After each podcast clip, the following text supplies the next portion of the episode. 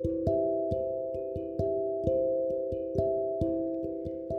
んばんは。アルケミストで漁師橋の中村ひとみです、えー、今日福岡の夜空はめっちゃクリアな感じでした、えー、すごい透き通って空気が澄んで、えー、星がはっきり月もはっきり、え本当にクリアな空でしたね、えこんな夜は祈りたいですね平和を。あまあねいろいろなんかいろいろ勃発しそうな空気感ですけど、えー、こんな時こそ、えー、祈りですね。まあ祈りもいろいろ種類があると思うんですけどもあのまあ普通祈りって言ったらなんか神社であのパンパンってしてなんかあのお金持ちになりますようにとか彼氏ができますようにとかそのエゴ的なあ、まあ、そんなのじゃなくてですねあのもっとこう純粋な祈り、えー、こんなこんなご時世だからこそ、えー、純粋な、えー、世界平和とかですね、まあ、そういうのが必要なんだろうなと、えー、なんだかしみじみ思います。まああのいろんなネガティブなことをねこうあれこれ何て言うのかな探りたくなるんですけどまあある程度知ったらもういいんじゃないですかね。はいということでですね、えー、今日のお題はですね、えー、人は振動数で相手を好きになるというお題です。えっ、ー、とですねあのこれってでもねすごい大きな秘密なんですよ。よくこれ無料で私話してるなって思いますけど。あのこれすごい秘密なんですよね。この振動数っていうのは、えー、まあ今日一部話すぐらいなんですけども、えー、あなたが人を好きになる時、えー、その人の容姿やえー、まあね何ていうのスタイルがいいとかあの尻がかっこいいとかそんなの じゃないんですよね顔がかっこいいとかね、えー、そんなことじゃなくてですね実は振動数を好きになってるんですね。えー、ちょっと逆にあの嫌いな人っているじゃないですかそれとかなんかちょっとキモいやつっていますよね。キモい人ってなんか挙動がキモいじゃないですか。なんか振動数がキモくないですか。まああんな感じでですねその、えー、近寄っちゃいけないなみたいな感じがしたりなんかその、えーと、こっちが落ち着かないような感じになったりしますよね。はい、それはその人のその、まあ、格好だとかその顔が気持ち悪いんじゃなくてその振動数が気持ち悪いんですよ。そうあの不気味な感じなんですね。まあその逆ですよねだから好きな人っていうのもその相手の振動数が好きなんですよね。でその振動数っていうのはまあ奥深いんですけど、えー、その人固有なんですよねやっぱり。えー、固有であり、えー、まあね色で例えたらあの人っていろんな色があるなって感じると思うんですけど、まあ、振動数ってそんなことですよね。あのその人固有の振動数があって、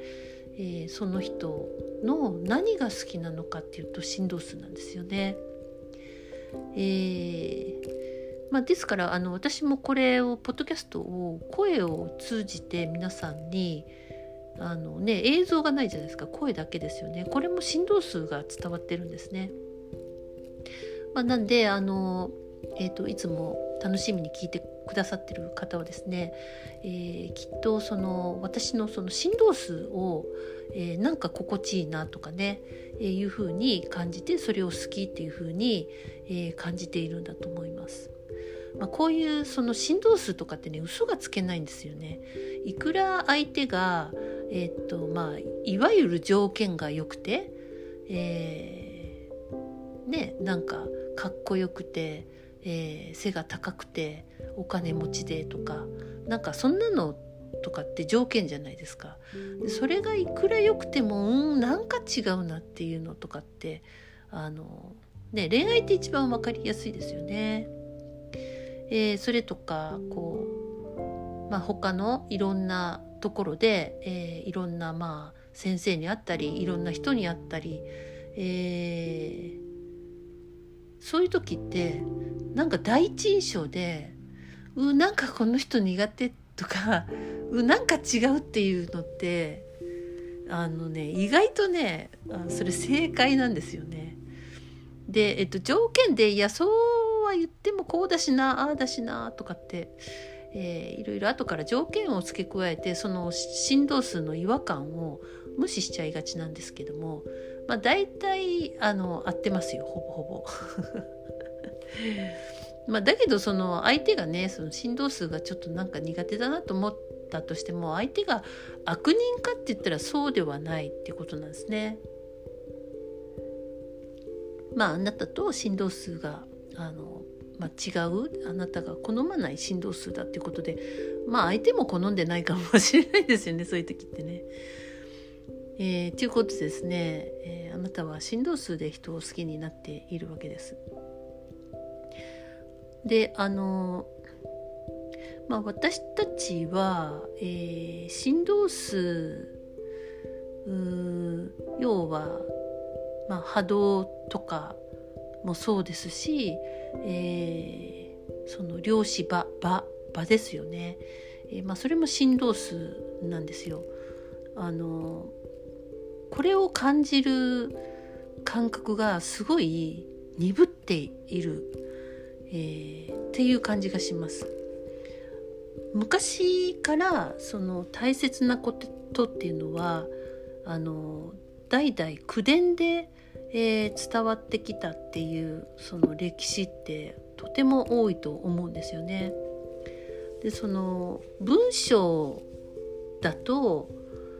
まあ、紙に文字を書いているのでその振動数ってその口伝よりは伝わりにくいんですね実はね。文章の方がロジカルに詳しく書いてそうなんですけども、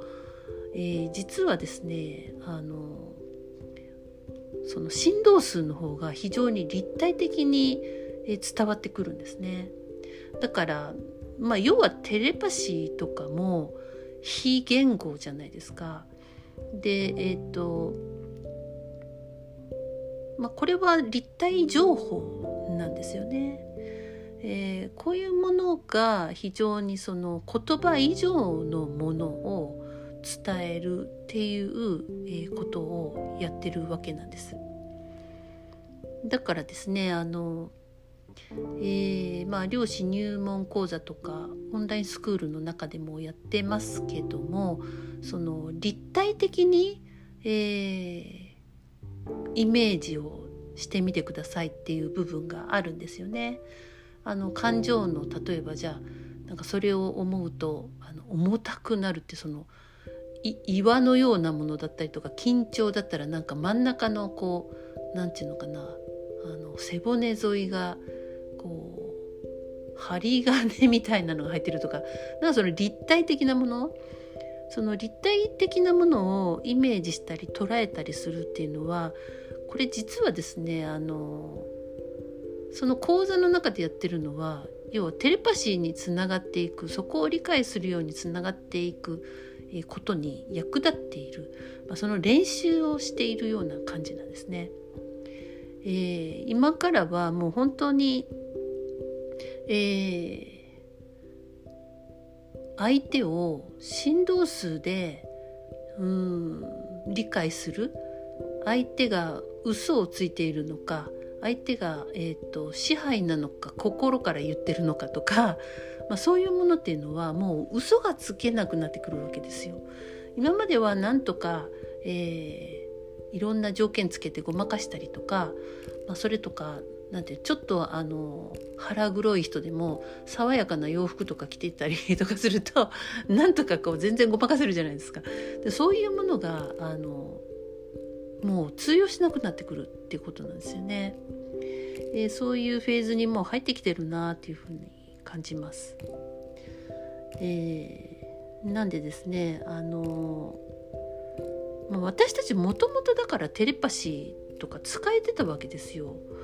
えー、その今私がその波動を観察するとか動かすとかを使って、えー、伝えているのもその古代の人はもっとできてたはずなんですよね。でやり方はその古代のものとは違うかもしれないけれども、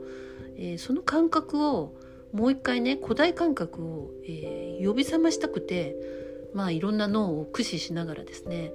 大脳だけじゃないところを駆使する必要があるんですね。まあ、そういうことを、えー、やって、えー、この今から先のですね何と言うんでしょう、うん、まあ今もそうですけど非常にこう何が真実かわからないような、えー、ところってあるじゃないですか。非常に惑わされるとか、まあ、そういう時にあの本質を見抜けるように、えーまあ、そのちょっと助けになるんじゃないかなって思うんですよねこういう波動を観察するとか動かすとかいうことですね。えー、そうなんですよねでだんだんね上手くなるんですよみんなね。うんだから、えーと、これはまああ体で覚える、えー、感感覚含め全部の、えー、まあ、脳をフルに使って覚えるっていうねなんで忘れていかないんですよね。あのなくならないんですよね自分の中でそのスキルとしてはね。はいえーとそうですねあの例えば人間の頭だとえっ、ー、と全然違う例えですけどあの猫猫がねあの最近なんかで読んだんですよ猫が、えー、こと言葉を理解してるっていうのを何か読んだんですよね。えー、まあ、それはもしかしたらあの間違いじゃないと思います。まあ、うちのにゃんこもご飯って言うと「にゃー!」ってもうめちゃくちゃ反応がいいんでご飯って言葉わかるんだなって思うんですけどあのでもね言葉の理解っていうよりこれは動物たちはやっぱ振動数を理解してるんですよね。だから、えっと、私たちはその言葉っていうところしか意識が普通いってないのであ猫が言葉が分かるんだっていうふうに思いますけどその漁師の世界が分かってくるとあこの動物たちっていうのはそれとかその植物もそうですしあと微生物とかですよね、えー、振動数なんですよね全て。だからえっとまあ動物猫とかもあのちょっと、えー、私が焦っているとか急いでいる時とかってやっぱりその振動数でちょっと遠巻きに見てますしあの優しくしてくれそうな時はあのもう分かっているんですよね。えー、明らかに彼らはあもっと言葉じゃない、えー、テレパシー的なところ振動数を、えー、明らかにえ理解してるなというふうに感じます。で最近ねあのねあのえっとまああの畑とかしてる人は知ってるかもしれませんけどあのぼかしってやつ、えっと EM ぼかしっていうのを買ったんですよ。あの要は何て言うのかな？あの EM 菌っていうもののまあ肥料肥料っていうかあの分解していく途中のものですよね。でそのすごくねまあ米米のおがくず？おがくずじゃない。えっ、ー、と米の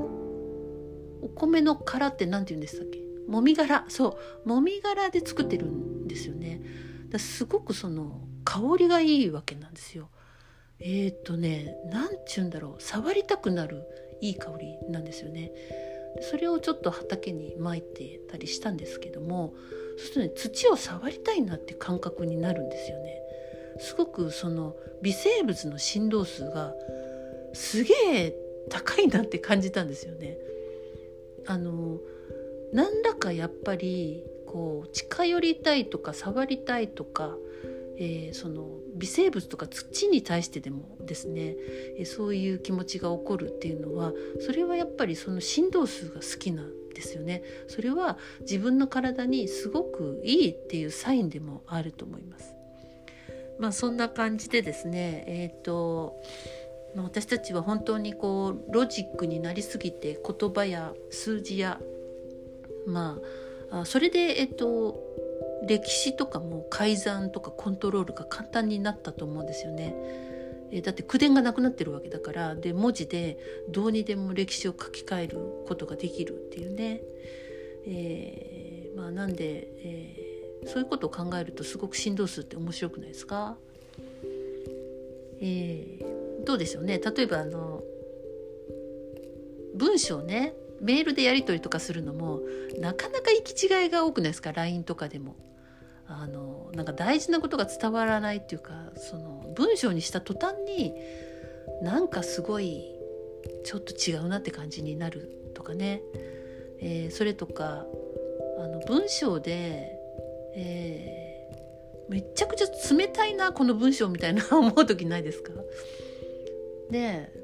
それとかその非常にまっとうなことを書いてても違和感があるとかってあるじゃないですか。それもなんかそのうん